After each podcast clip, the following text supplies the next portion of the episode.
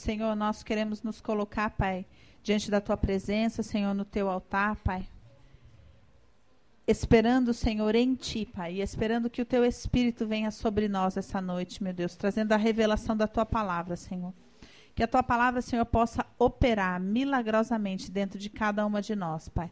Que a tua palavra possa trazer libertação, esclarecimento, que a tua palavra, Senhor, destitua toda mentira maligna, Senhor.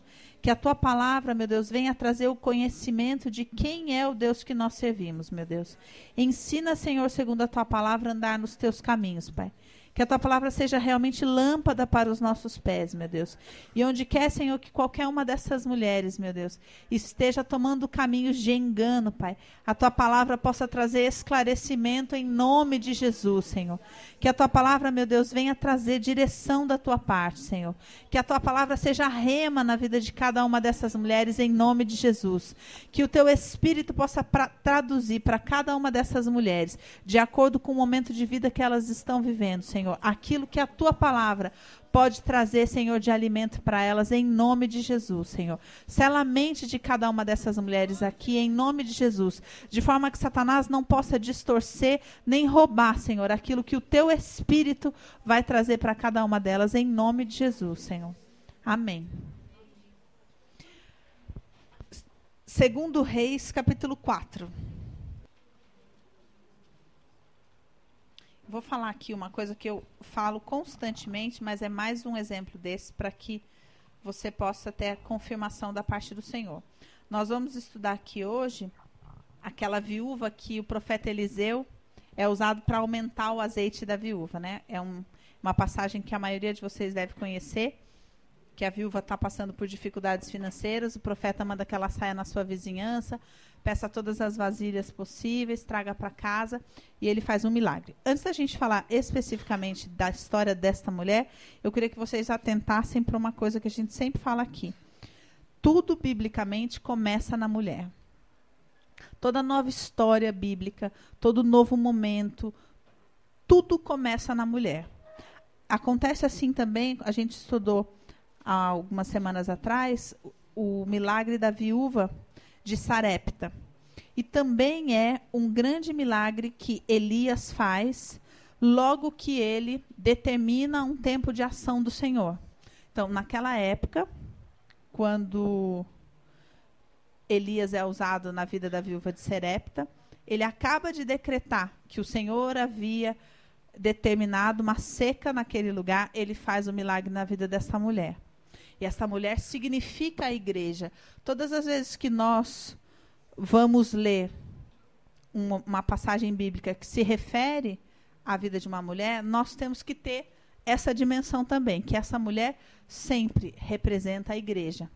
E como o Senhor se relaciona com a igreja. Como é que você vai trazer isso para sua casa? A igreja, ela também é vida espiritual. Então, todo patamar espiritual novo na vida da sua casa, da sua família, começa pela vida da mulher. Às vezes as pessoas não entendem. Quando o Senhor tem uma nova etapa na vida de um povo, o Senhor começa uma história com uma mulher. Você pode ter a curiosidade um dia na sua casa de ir lendo livro por livro. Quando começa a ação de Deus numa história, antes dele acontecer no meio do povo, no meio do arraial, ele acontece com uma mulher em específico. Porque é um padrão bíblico. Tudo começa na mulher. E nós temos que saber a responsabilidade que nós temos, tanto para o bem quanto para o mal. Porque Satanás também entrou no mundo através da vida de uma mulher.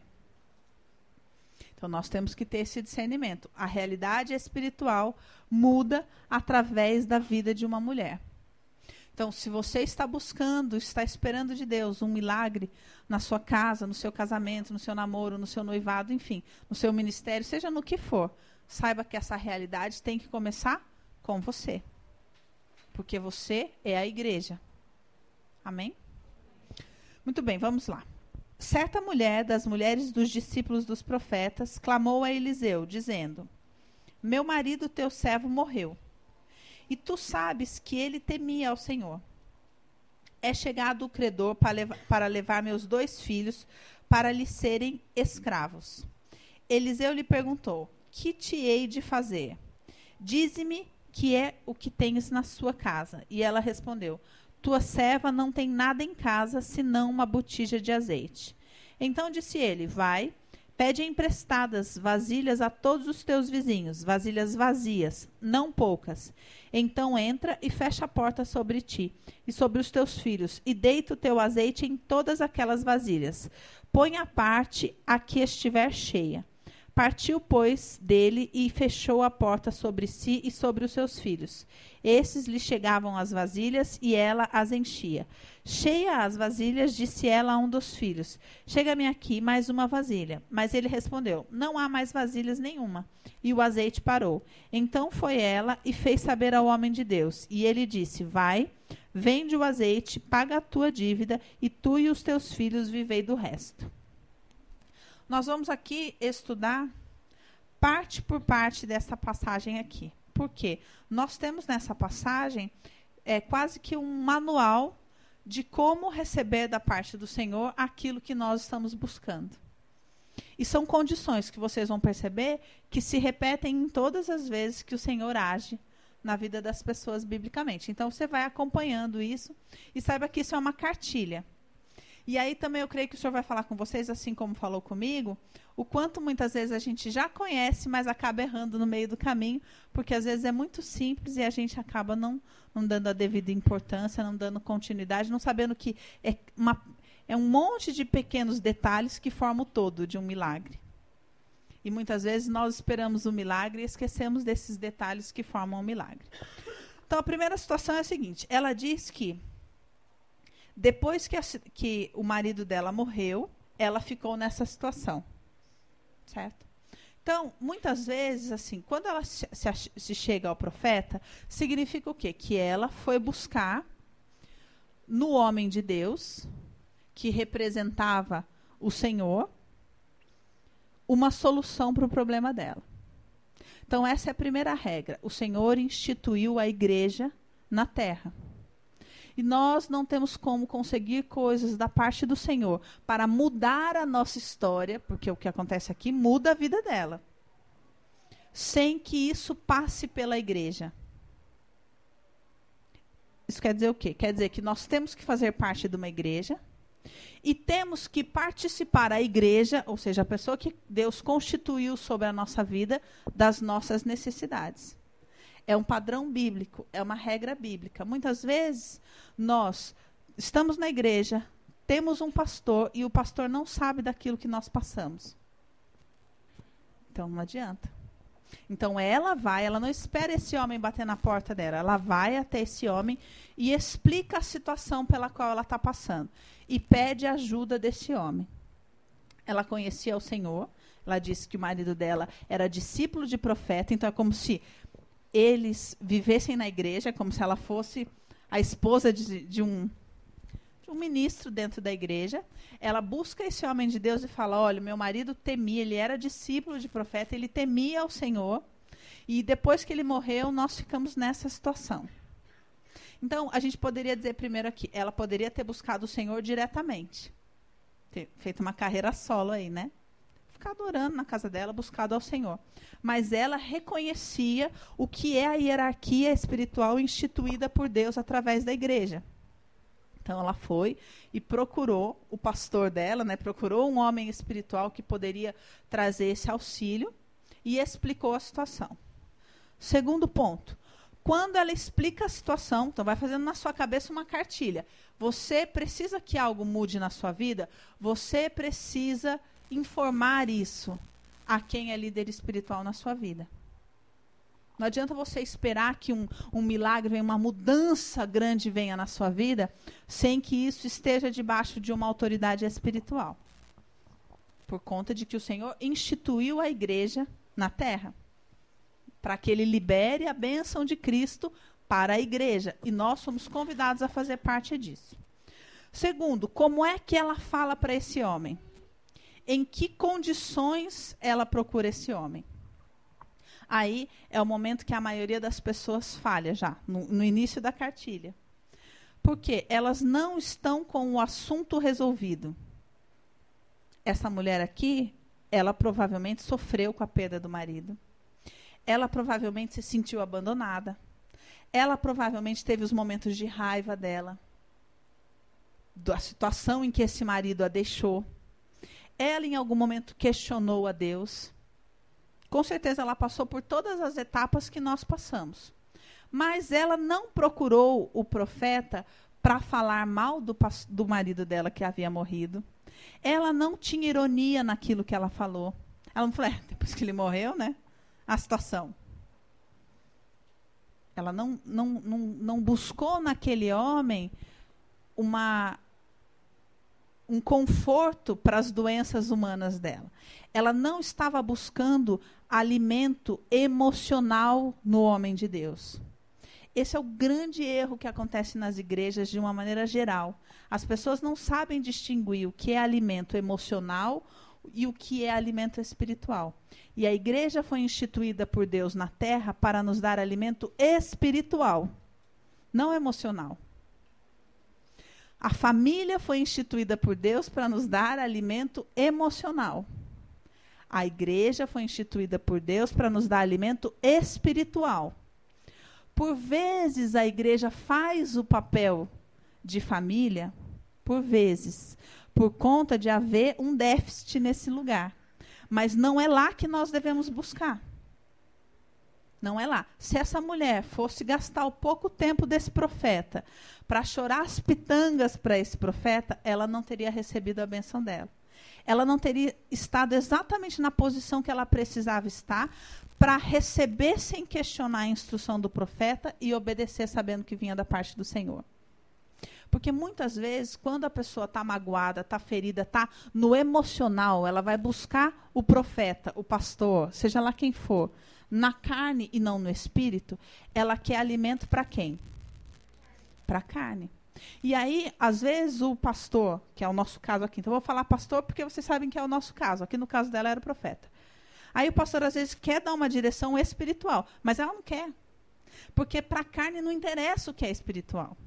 Então a gente fala, não, eu sei, pastor, mas sabe o que acontece? É que não sei o quê, não sei o quê, não sei o quê. E o pastor está tentando dar uma direção que é espiritual. E geralmente a, direção espiritual é simples. E a gente, quando está na carne, a gente não quer o simples. Porque a gente quer que a outra pessoa entenda o quanto, o que, que a gente está passando. Você quer desabafar, você quer colo. Você quer que a pessoa, o pastor, se posicione a seu favor ou em favor do outro. Porque a carne é assim. A carne milita contra o espírito, a carne vê guerra em tudo, a carne é vítima em todas as situações. Então, se ela tivesse ido procurar o profeta nessas condições, reclamando, vai saber, né, se de quem que é, de quem que o marido dela era discípulo, vai que era de um outro profeta da igreja concorrente, né? Falar, ai, pastor, você não sabe, meu marido deu a vida naquela igreja e morreu, a gente não tem nada. Porque a carne é essa. Já aproveita, já solta um veneninho, assim, né? E já tenta ver se, se dá para dá semear uma contendinha básica, assim, né? Porque a carne funciona dessa maneira. Então, se ela tivesse chegado a esse homem querendo reclamar do marido, reclamar de Deus, é, meu marido serviu Deus a vida inteira. Morreu? Olha a situação que a gente está. Quer levar os meus filhos? Deus não está vendo?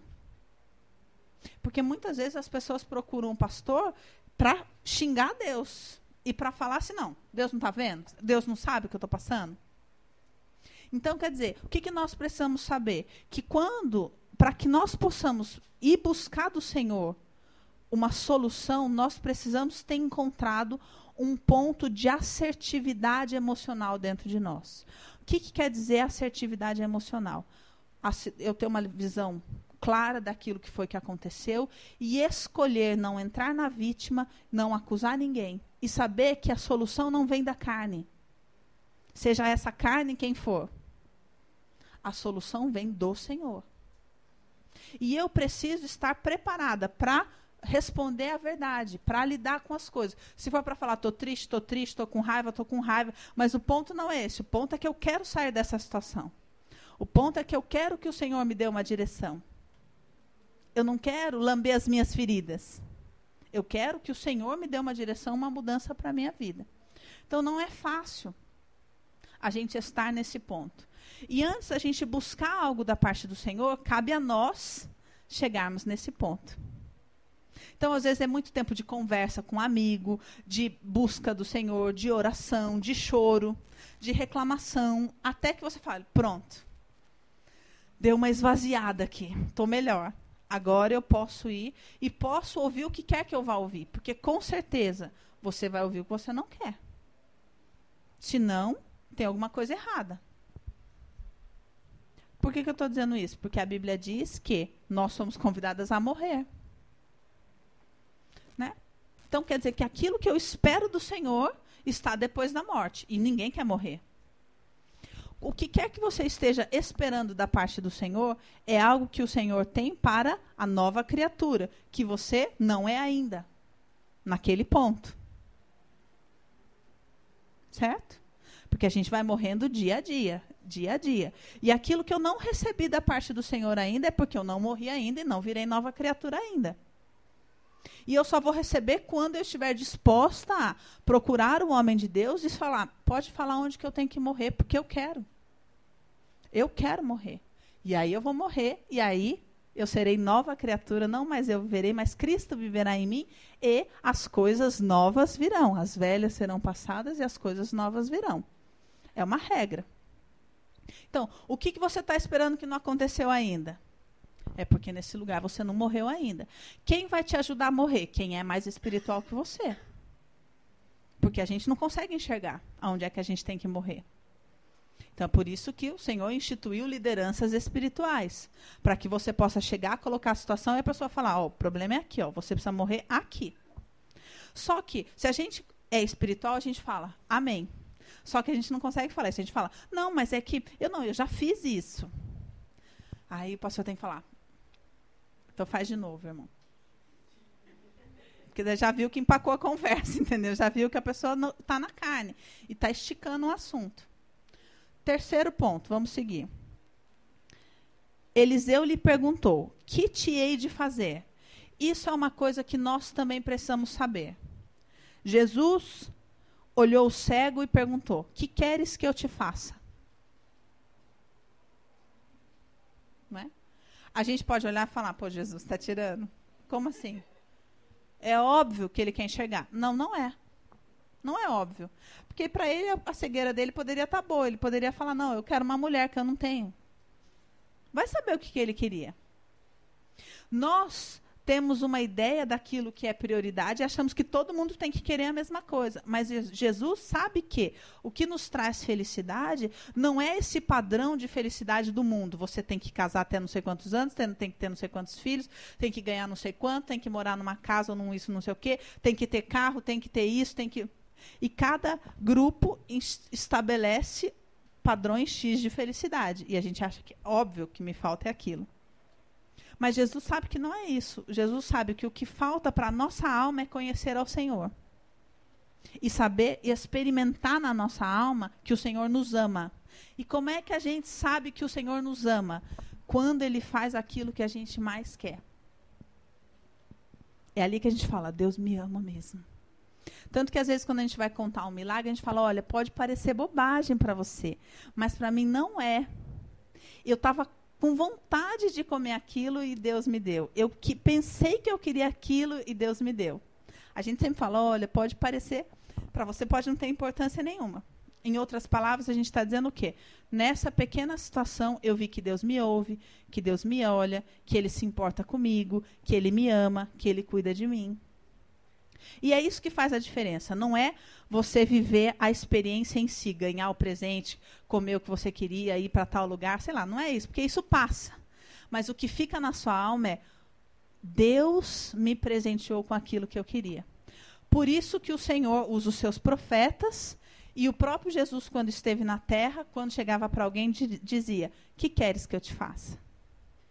Porque você precisa saber exatamente o que você está esperando do seu Deus. E precisa ter condição e libertação emocional suficiente para responder. Porque às vezes, num aconselhamento, a gente fala, mas o que, que você quer? Não, não sei, entendeu? Eu quero o que Deus quiser. Mentira. Porque se você quisesse o que Deus queria, você não estava nem aqui, não estava angustiado, estava feliz da vida por aí. Não é isso, é que você não tem coragem de admitir, não sabe se é exatamente aquilo que você quer, o que Deus quer, e você tem medo de não ser, então daí você fica. Isso tudo é embromation e milagre não acontece nessas condições. Eu preciso estar, falar, eu só vou bater lá no escritório de Deus e dos seus profetas na terra quando eu estiver assertiva nas minhas emoções, para não querer trazer o assunto para o emocional, para o humano, para a carne, para entrar na vítima, para culpar ninguém. E para quando o Senhor me perguntar, que queres que eu te faça, eu saber exatamente. E responder, o que eu quero é isso aqui. Porque a Bíblia diz que o Senhor vai nos conceder o quê? Os desejos do nosso coração. Você precisa saber quais são esses desejos. Porque a sua boca não pode falar de uma coisa e o seu coração está cheio de outra. Porque a conversa já parou por aí. Então eu tenho que estar preparada na hora que ele falar. Que te hei de fazer? Dize-me o que tens em casa. Outra regra. Nós temos a tendência a achar que a solução dos nossos problemas sempre virá de fora. Sempre. O problema é o que eu não tenho e que vai vir. E o que o Senhor tem para nos ensinar é que Ele sempre vai usar para o milagre o que eu tenho em casa. E em casa não é só dentro das quatro paredes onde você mora, mas, sobretudo, em casa. Aqui dentro. O Senhor vai usar daquilo que você já tem para fazer o milagre. E a nossa resposta geralmente é: não tenho nada. Mas se você lembrar lá na, na viúva de Sarepta, quando a gente estudou o profeta Elias, ele perguntou para ela: "Que tens em casa?" Ela falou: "Tenho farinha." Ele falou: "Então pega a farinha." Quer dizer, a gente cria essa fantasia de, ai, problema, para resolver meu problema, eu precisava de não sei quantos mil. Aí eu ia pegar isso, aquilo, aquilo, aquilo, aquilo. Então os mil tem que vir lá, não sei na onde, não é? E aí vai fazer. Ou então a pessoa vai vir não sei da onde, ou a solução vai vir não sei da onde. É sempre vai vir não sei da onde. Só que quando você vive uma experiência com o Senhor, você vai descobrir que Ele pega de dentro da sua própria casa, daquilo que você já vive. E geralmente você fala: Eu não sei como é que foi. Eu não sei. No fim, eu casei, minha filha. Um me deu uma coisa, outro me deu outra coisa, outro me deu outra coisa, eu não sei nem de onde veio, no fim, eu casei. Não é assim? E a gente sempre fala: não, para eu casar eu preciso de tanto, e de isso, e de aquilo, e de aquilo. E o Senhor vai fazendo, e geralmente com o quê? Com aquilo que a gente já tem. Já tem. Não é, na, não é ninguém que vem de fora. Geralmente é ali, das pessoas que a gente menos imagina. Às vezes é uma situação que a gente não espera de onde vai vir. Com dinheiro é muito assim que Deus trabalha. A gente sempre faz a conta dos números, acha que não, eu preciso de tanto mas na verdade ali com aquele você vai, põe assim, parcelou. Não é do jeito que você queria, porque a gente sempre acha que tem que vir o xizão bem grandão. Aí você pega, vai sentar e vai falar: com isso eu vou fazer tanto, com isso eu vou fazer tanto. E na verdade, quando você vê, você pagou aquilo, passou aquele período e você não ganhou nenhuma bolada de dinheiro. Mas no fim você casou, no fim você fez isso, no fim você foi para lá, no fim você voltou, no fim as coisas aconteceram. Porque o Senhor sempre faz milagre com aquilo que você tem em casa. E a gente tem que estar tá disposto a, quando o Senhor fala, perdoa que resolve. Não, mas eu já perdoei.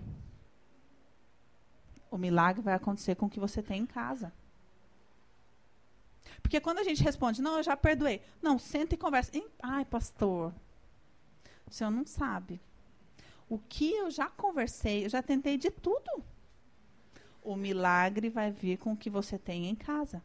Só que quando a gente vai buscar orientação, você tem que estar disposto a, a, entender que em cada palavra daquela pessoa que o Senhor instituiu sobre a sua vida, virá uma direção espiritual. Que para a sua carne, eu não tenho nada em casa. Você não está entendendo a gravidade do meu problema?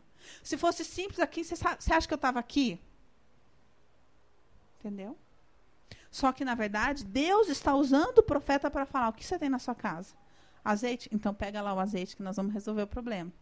E a gente tem que ter essa disposição de falar, ah, é só orar. Porque às vezes o pastor fala, ora, ora sete dias. Você fala, pastor, eu estou orando. Faz um ano, pastor. Mas a gente esquece desses, desses padrões. E, e não entende que assim, para o milagre acontecer, tem que estar tá tudo certinho. Todas essas regrinhas que eu estou colocando aqui para você, tem que estar tá certinho. E na hora que, que o pastor falar, o que é que você tem? Você vai usar isso que você tem. Você vai orar, você vai perdoar. Você não vai buscar nenhum recurso fora. Não vai vir nenhuma solução. É com isso mesmo que você tem que o Senhor vai, vai trabalhar. Você tem que falar, amém, pastor, eu creio.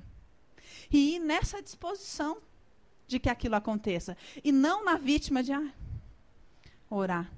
Não, o pastor falou para eu orar, entendeu? Lógico, eu vou orar, amém. Mas, gente, eu estou orando faz tanto tempo. Já pronto, já acabou. A gente tem que sair dessa posição. Tem que sair dessa posição, senão as coisas não acontecem. É uma regra. É uma regra. Outra coisa que eu pulei aqui que eu esqueci de falar. Infelizmente, por um lado da nossa parte e por um lado dos padrões do Senhor, a gente diz assim: o nosso Deus é o Deus da última hora. Que quer dizer isso? Ela só vai buscar solução quando os credores já estão na porta dela para levar os filhos. Esse é o erro nosso. A gente geralmente só vai buscar solução, só vai conversar com o pastor quando houve já o adultério, quando já pediu-se a separação, quando o negócio já está rachando, quando já se aparentemente não tem mais solução. Aí você vai conversar com o pastor. Quer dizer, o negócio tem que estar tá à beira da perdição. Daí você vai conversar com o pastor. Está errado. Então, essa é a parte errada da nossa parte. E segundo, que agora é a parte que a gente não pode mudar, o Senhor nos leva até o limite porque infelizmente a gente só, só depende mesmo da solução que vem da parte do Senhor quando a gente já gastou todas as soluções humanas e não deu certo. Dificilmente uma pessoa, por exemplo, aprende a depender realmente financeiramente do Senhor sem ter passado por vários empréstimos, sem ter errado, porque antes ninguém virgem de empréstimo depende do Senhor. Primeiro, a gente, não, empréstimo é normal, é um recurso do banco. E faz empréstimo, e cheque especial, e cartão, e isso, e aquilo, e aquilo, e aquilo. Até que a pessoa se perde por completo. Aí ela vai aprendendo que não é assim que funciona, que tá, tá, tá, que não adianta, que não é recurso humano, que não é usar o dinheiro do pai, que não é não sei o que mais, que é o Senhor, que o Senhor vai fazer vir de forma sobrenatural. Que a questão não é o dinheiro em si, mas eu saber que o Senhor me sustenta. E que o Senhor, às vezes, me, precisa me levar assim, para o negócio de, bom, eu não tenho o que comer amanhã. Aí fala, pronto, agora parou de espernear? Posso fazer? Aí o Senhor vai lá e faz. Então, por isso que a gente diz, Deus é o Deus da última hora. Geralmente é só quando a situação fica no limite que o Senhor age.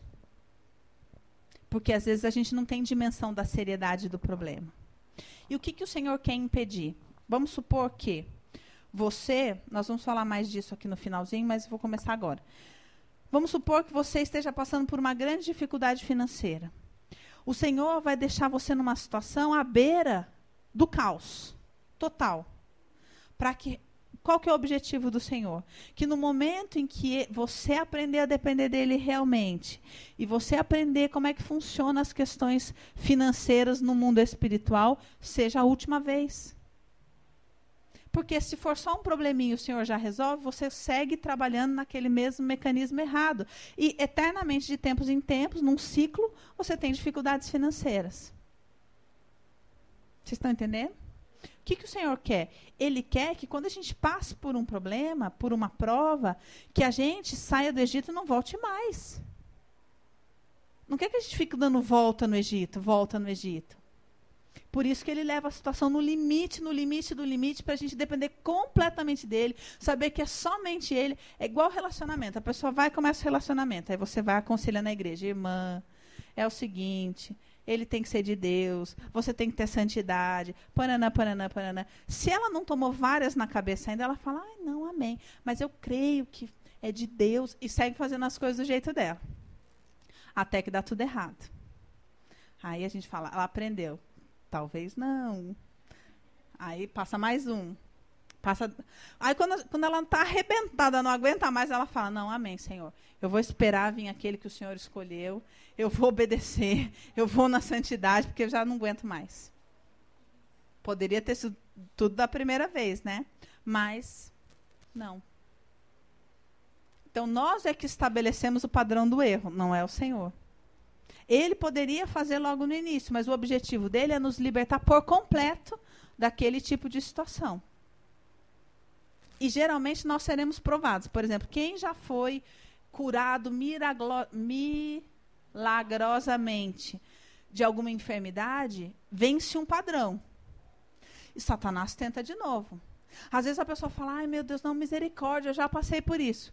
Porque Satanás tenta, até que ela fala, não. E chega uma hora que ela sabe, em todo o ser dela, em cada célula, o que quer dizer aquela passagem que diz: Ele levou sobre si todas as nossas enfermidades. Ela sabe. Ela venceu aquilo. Se a gente tem uma dorzinha de cabeça, Deus vem e cura. Quando chega uma enfermidade mais séria, a gente não está preparado para lidar com aquilo. Então é por isso que muitas vezes o Senhor o objetivo dele é que em todas as batalhas humanas, batalhas da carne, nós consigamos vencer a carne no espírito, através do quê? Do que diz a palavra do Senhor.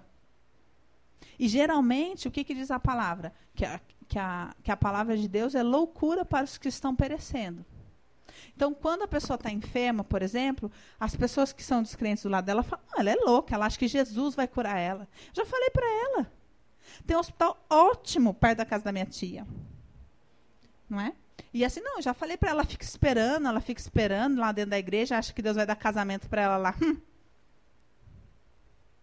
E assim com relação a tudo. Ah, ela acha que Deus vai levantar o marido dela. Não, ele já era um encostado agora. E assim o mundo, porque o mundo fala, o que você está esperando na palavra? Você está declarando a palavra? Imagina. Mas chega uma hora que você vê que essa palavra é viva e eficaz, ela é verdade. E é isso que o Senhor quer. Por isso que eu orei aqui no início, falando, Senhor, que nós possamos, através do conhecimento da tua palavra, te conhecer. Porque é isso que Deus quer. Que a gente possa experimentar cada uma dessas passagens de poder que existe na palavra para conhecer o caráter do nosso Deus.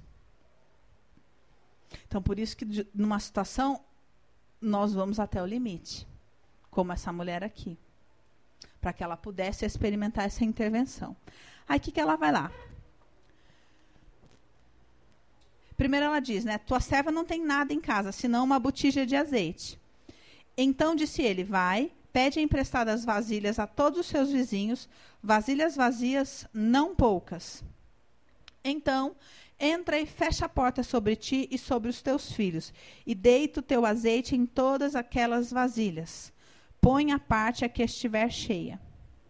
Partiu, pois, dele e fechou a porta sobre si e sobre os seus filhos.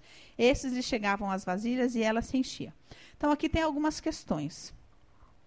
A primeira delas é o seguinte: a questão é, das vasilhas, que é uma coisa que vocês muitas vezes já ouviram aqui. Que o que estabeleceu a quantidade de azeite foi a quantidade de vasilhas. Então, a, geralmente a gente ouve assim que foi a, fé, a quantidade de fé que essa mulher tinha que determinou a quantidade de azeite. Mas eu queria trazer uma outra reflexão aqui para vocês, que é a seguinte: nós muitas vezes, quando oramos, quando entramos numa batalha por algum assunto, é, para o Senhor fazer um milagre, para o Senhor é, mudar uma situação, no momento em que o milagre começa a acontecer, a gente para de buscar vasilha. A gente para de orar. E aí chega uma hora que o azeite para de descer. Então não, não existe só esse aspecto da quantidade de vasilha segundo a quantidade de fé. Mas o que aconteceu é que ela parou de buscar vasilha. Então o azeite parou. E muitas vezes nós demoramos um tempão para entrar numa guerra. Mas aí chega uma hora que você fala, não, amém, eu vou entrar nessa guerra. E aí a gente entra na guerra e as coisas começam a acontecer. E a gente fala, meu Deus, está acontecendo. Eu estou orando, o bagulho está mudando. Só que a gente para de orar. A gente para de buscar vasilha. Ou seja, é, o alcance do milagre é determinado pela nossa ação de pegar a vasilha. A gente acha que assim, que a gente tem que tipo pedalar, pedalar, pedalar até o negócio começar a rodar. Aí ah, começou a rodar, beleza. Não. A gente tem que seguir pedalando para aquilo seguir andando. E a gente relaxa muito rápido, a gente já para de orar, já para de buscar, já para de batalhar, porque já está acontecendo, beleza. Como se já fosse um jogo ganho. E aí que a gente faz com que, às vezes, aquela situação dê uma melhoradinha, e dali uns anos você está de novo naquela situação. Você fala, meu, não acredito.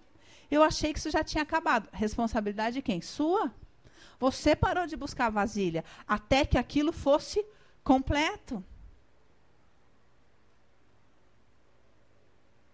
Então nós também temos que saber que no momento em que eu entro numa história e que eu busco uma direção, eu não posso parar. Eu não posso parar, porque essa incumbência é dada a nós. Ela fala: vai lá e pega as vasilhas. Quantas você conseguir? Ela pegou o tanto da fé dela, ela não sabia exatamente o que ia acontecer. Então, quando eu li essa, isso aqui, o senhor falou para mim assim: o problema é que vocês param de orar. Vocês param de buscar a vasilha. Aí chega uma hora que o milagre para de acontecer.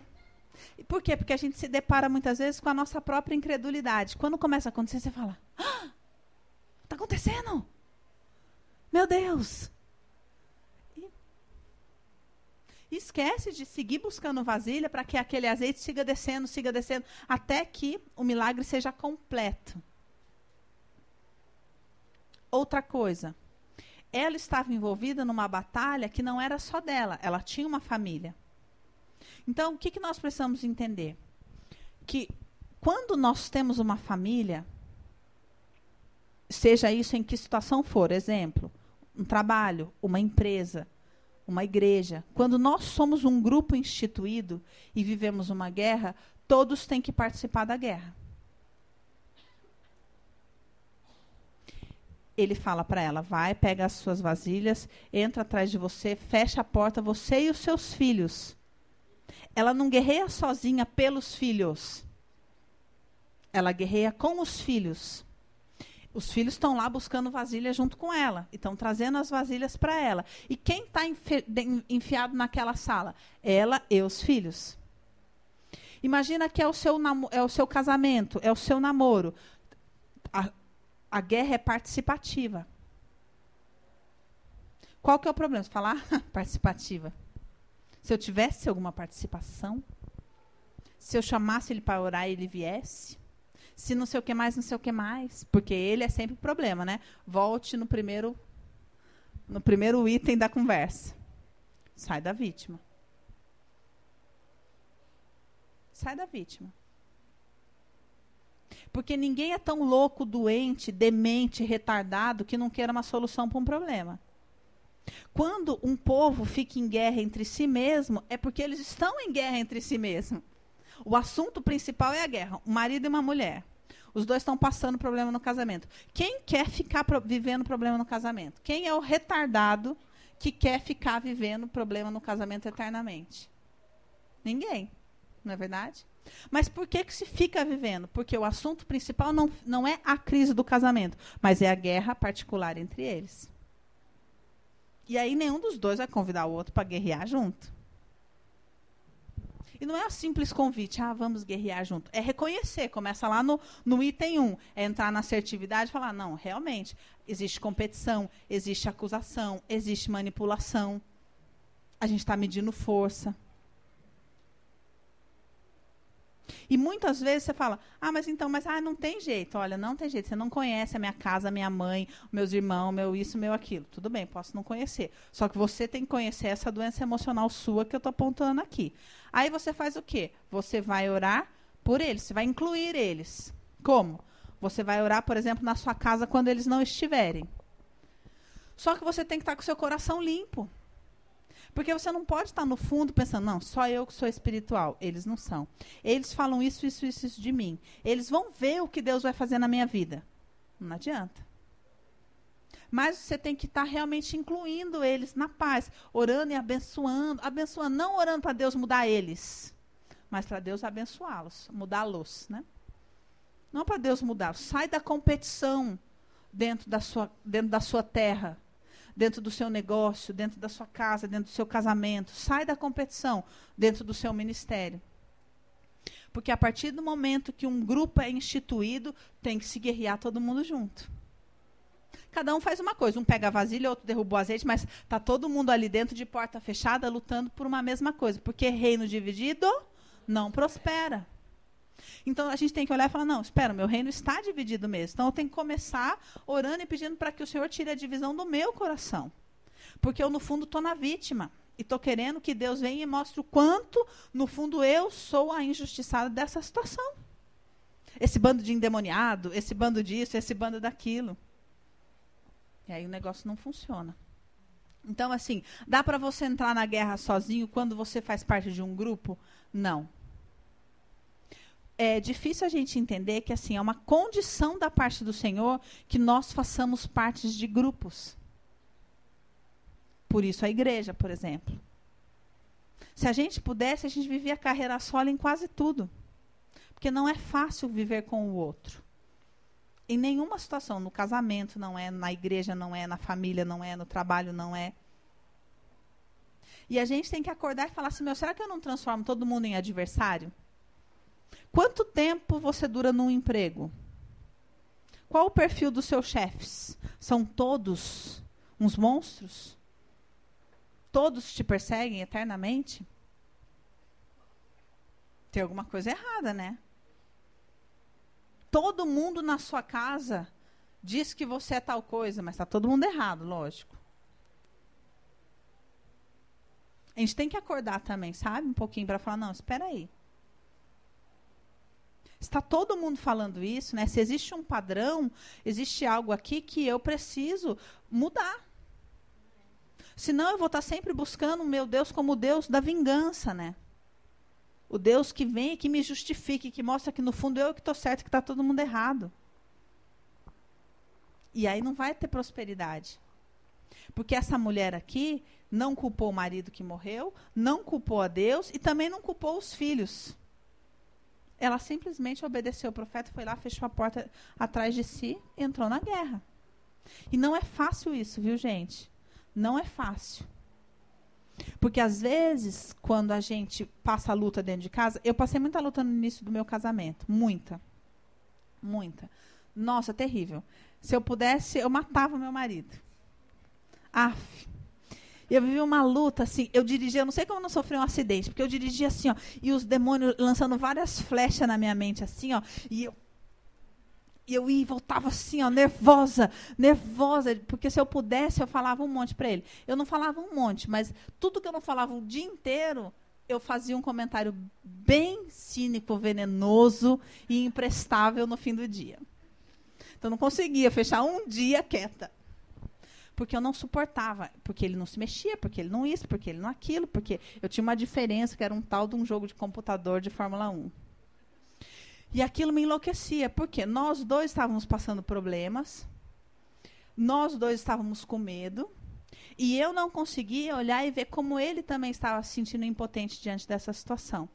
Porque nós casamos, ele sentiu naquela, naquela assim, cobrança de agora eu preciso virar um homem que vai, que faz, que acontece.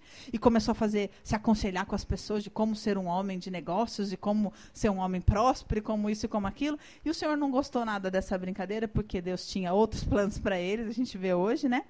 E o senhor foi lá e permitiu que ele sofresse um acidente, quebrasse a clavícula, para ele entender que não era na, no, na força do braço dele que ele ia fazer as coisas.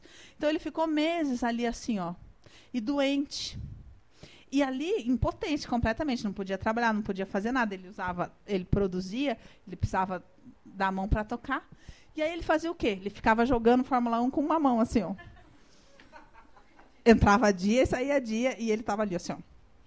E aquilo, pensa numa mulher louca. Era eu, olhando aquela situação. E eu não conseguia simplesmente chorar. Eu não conseguia sentar com ele e falar: Meu Deus, o que está acontecendo? A gente virou um reino dividido que as faíscas voavam no ar, assim, mas ninguém conversava, porque é assim que a gente fica dentro de casa, né? E Satanás vai lançando aquele monte de, de dardo inflamado na sua mente. Você fala, olha o que eu casei, é um imprestável, não se mexe. E eu grávida com descolamento. Então eu queria ser cuidada e eu tinha que ficar carregando ele para ele, para dar banho nele, porque ele estava todo engessado. Então, olha, o quadro da dor sem moldura em expansão. Era aquilo. Era. Era uma luta terrível. Então, eu sei exatamente o que eu estou falando aqui para vocês. Porque eu não conseguia parar e sentar os dois juntos e orar. A gente orava, mas no meu coração, eu estava orando para que Deus levantasse aquela peste. E não realmente os dois em paz. E a minha oração não era de bênção, não era de perdão, não era de aceitação, não era de, de entender que ele. Imagina, se eu estava passando aquilo, imagina ele. Porque eu tinha expectativas. Mas quem não estava cumprindo com o papel era ele. Então a situação devia estar muito pior para ele do que para mim.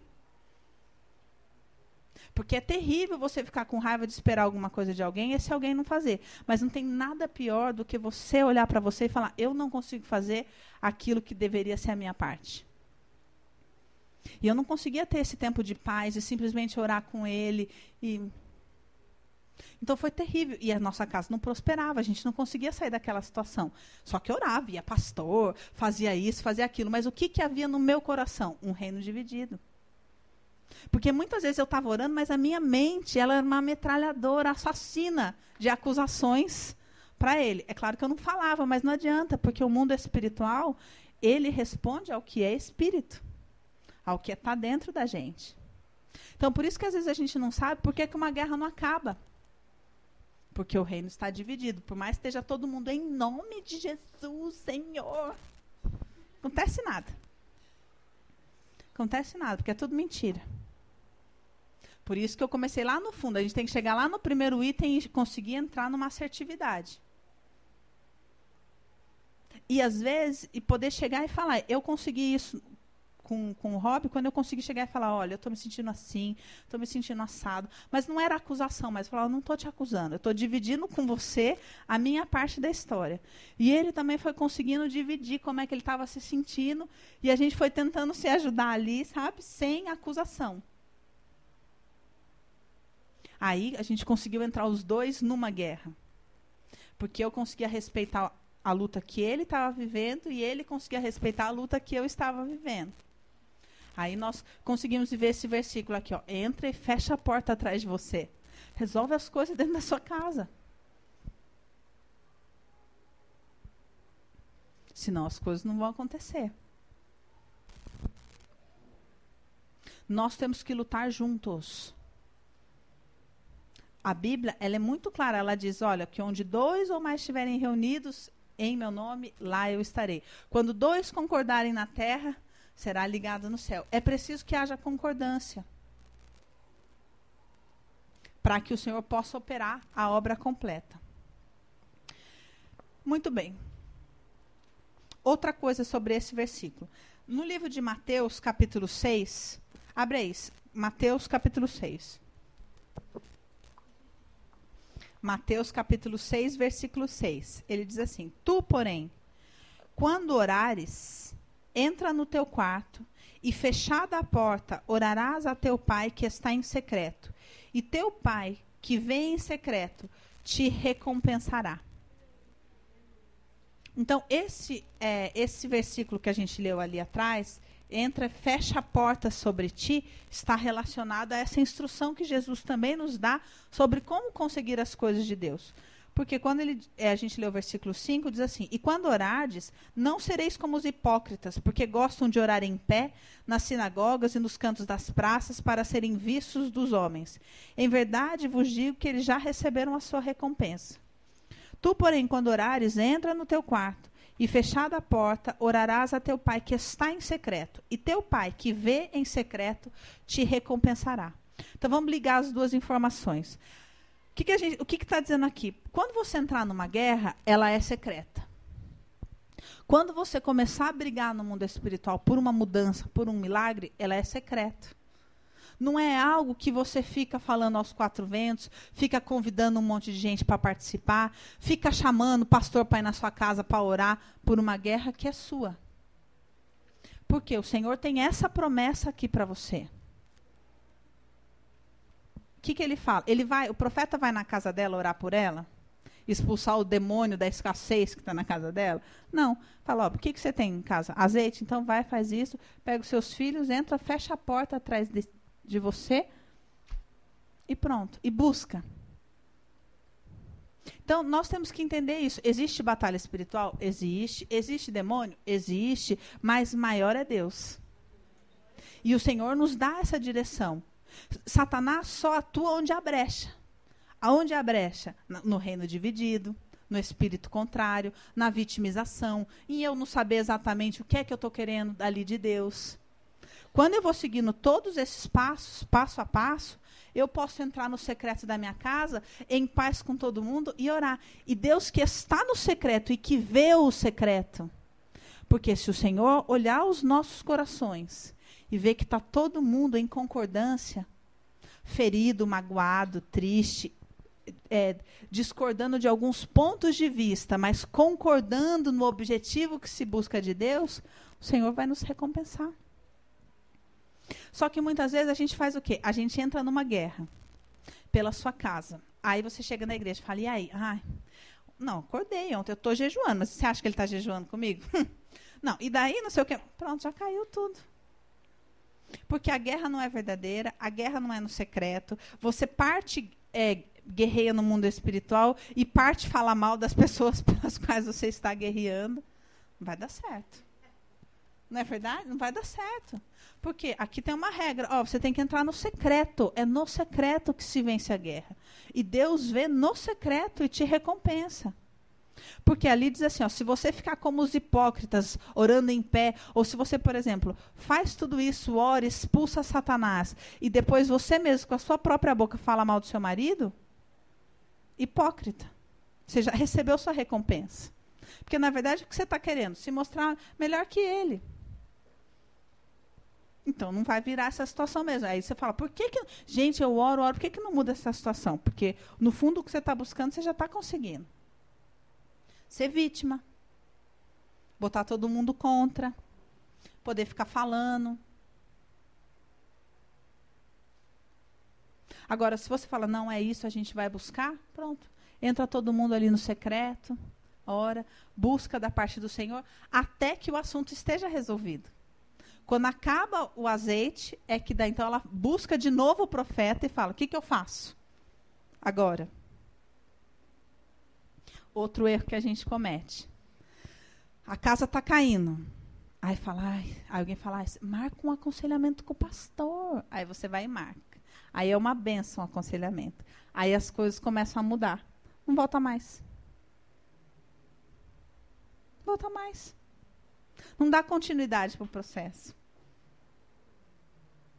Ela poderia ver o azeite aqui e falar: bom, o que, que eu faço com o azeite? E ter uma ideia mirabolante. Ela já sabia que o azeite valia muito. Porque o azeite valia muito. Então, ela, ela, com a cabecinha dela, já podia pensar: nossa, se eu vender esse azeite, vão me dar bem.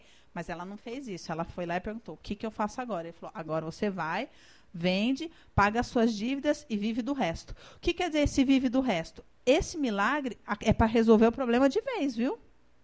Quando Deus intervém numa situação, é para resolver o problema de vez. Satanás, só que o que, que a Bíblia diz? Que quando o, o, mais valente, né, quando o Senhor vem, entra numa situação e expulsa Satanás de casa, está lá no livro de Lucas isso. Ele vai para o deserto e fica procurando aonde morar. Não achando, ele volta.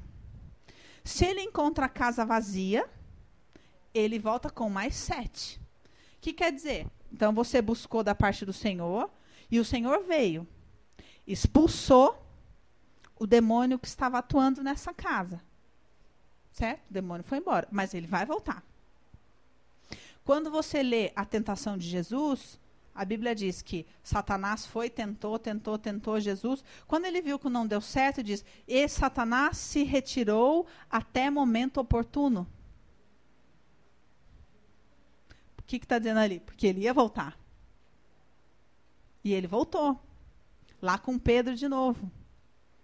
Tanto que o próprio Jesus fala: Aparta-te de mim, Satanás, já te vi aí. Vem, não vai forte, não. E a gente não tem essa, essa percepção. A gente para de buscar vasilha, a gente esquece que Satanás saiu daquela situação, mas ele vai tentar voltar. E se ele tentar voltar e você entrar na vítima de novo, falar: "Ai, olha, ai, o profeta tinha falado que tinha resolvido, mas voltou a minha doença". Aí, vai voltar sete vezes pior. Porque a gente tem que tomar posse daquilo. A, a palavra que o profeta ele proferiu aqui, ó, agora você vai e vive do resto pro resto da sua vida. Não vai te faltar mais. A questão aqui não é aquele azeite que estava no vidrinho não ia acabar. A questão é, acabou a escassez na sua vida. Acabou, o Senhor já interviu e essa história já mudou. E nós precisamos tomar posse da situação. Entenderam? Então você percebe que existe uma cartilha para o milagre? E às vezes você vai olhando e fala: Ah, eu estava indo bem, mas eu errei aqui, ó. Ah, toda vez eu erro nessa parte aqui. Por isso que as coisas não se concluem. Muitas vezes Deus começa a fazer, mas como a gente não sabe esse passo a passo, a gente faz um, mas não faz o outro, faz mais um do que o outro, faz um, mas erra no outro, aí fica naquele zero a zero, o negócio não evolui, a gente abandona a guerra, né? Existe um padrão para o Senhor agir, para o Senhor fazer esse milagre. E depende de nós, sim. Você vê que ela faz parte do milagre o tempo todo a assertividade dela, a obediência dela, tudo isso faz é parte integrante do milagre. Entenderam, mulheres?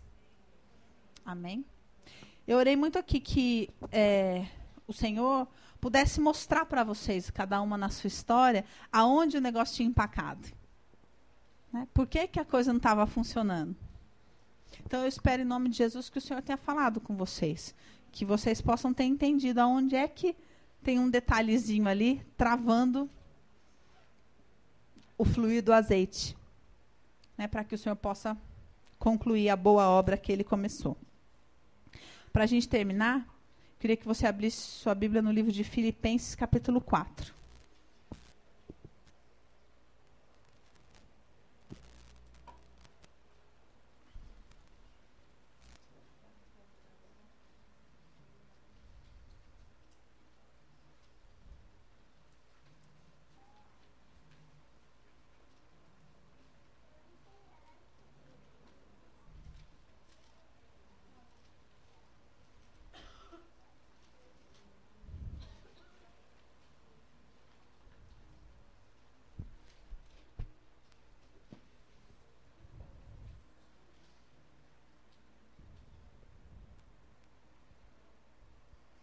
Filipenses capítulo 4, versículo 19. Diz assim: E o meu Deus, segundo a sua riqueza em glória, há de suprir em Cristo Jesus cada uma de vossas necessidades. Então, aqui nós temos duas coisas importantes. A primeira é que todas as suas necessidades o Senhor quer suprir e ele há de suprir. E aqui não diz se é necessidade emocional, se é necessidade financeira, se é necessidade espiritual. Ele diz que é desejo do Senhor suprir todas as suas necessidades. Mas você tem que estar pronta para responder da parte do Senhor, quando o Senhor te perguntar: o que queres que eu te faça? Se você falar, ah, mas isso aqui é bobagem, Deus vai achar que é, que é bobagem. Você tem que poder saber responder. O que eu quero é isso aqui. O que eu preciso é isso aqui. É essa a minha necessidade. E a segunda é você entender que todas as necessidades só podem ser supridas em Cristo Jesus. Que é o que nós falamos aqui sobre morrer. É só quando não for mais você que vive, mas Cristo que vive em você, que as necessidades podem ser supridas. Enquanto é a carne que está esperando, não há alimento para a carne. Porque aqui diz que Deus há de suprir em Cristo Jesus todas as nossas necessidades. Então que você possa voltar lá no primeiro item e falar: "Não, Senhor, eu quero, eu quero saber do profeta, onde é que eu tenho que morrer?" Para que ali então, em Cristo, o Senhor possa suprir as minhas necessidades. Amém? Vamos orar. Senhor, nós queremos te agradecer, Pai, porque o Senhor fala conosco nessa terra, meu Deus. Porque o Senhor nos esclarece, Pai, porque nós percebemos em cada momento da nossa vida como é do teu interesse nos abençoar, Senhor. Como o Senhor insiste, meu Deus, em nos revelar os teus segredos, Pai. Como o Senhor, meu Deus, insiste em nos mostrar, Pai, o caminho que conduz à tua bênção, Senhor. E nós te rendemos graças por isso, Pai. E te pedimos, Senhor, que o Senhor nos ajude, Pai. O Senhor nos ajude a seguir todos esses passos. Ajuda cada uma de nós, Senhor, a morrer para si, Pai, em nome de Jesus, Pai.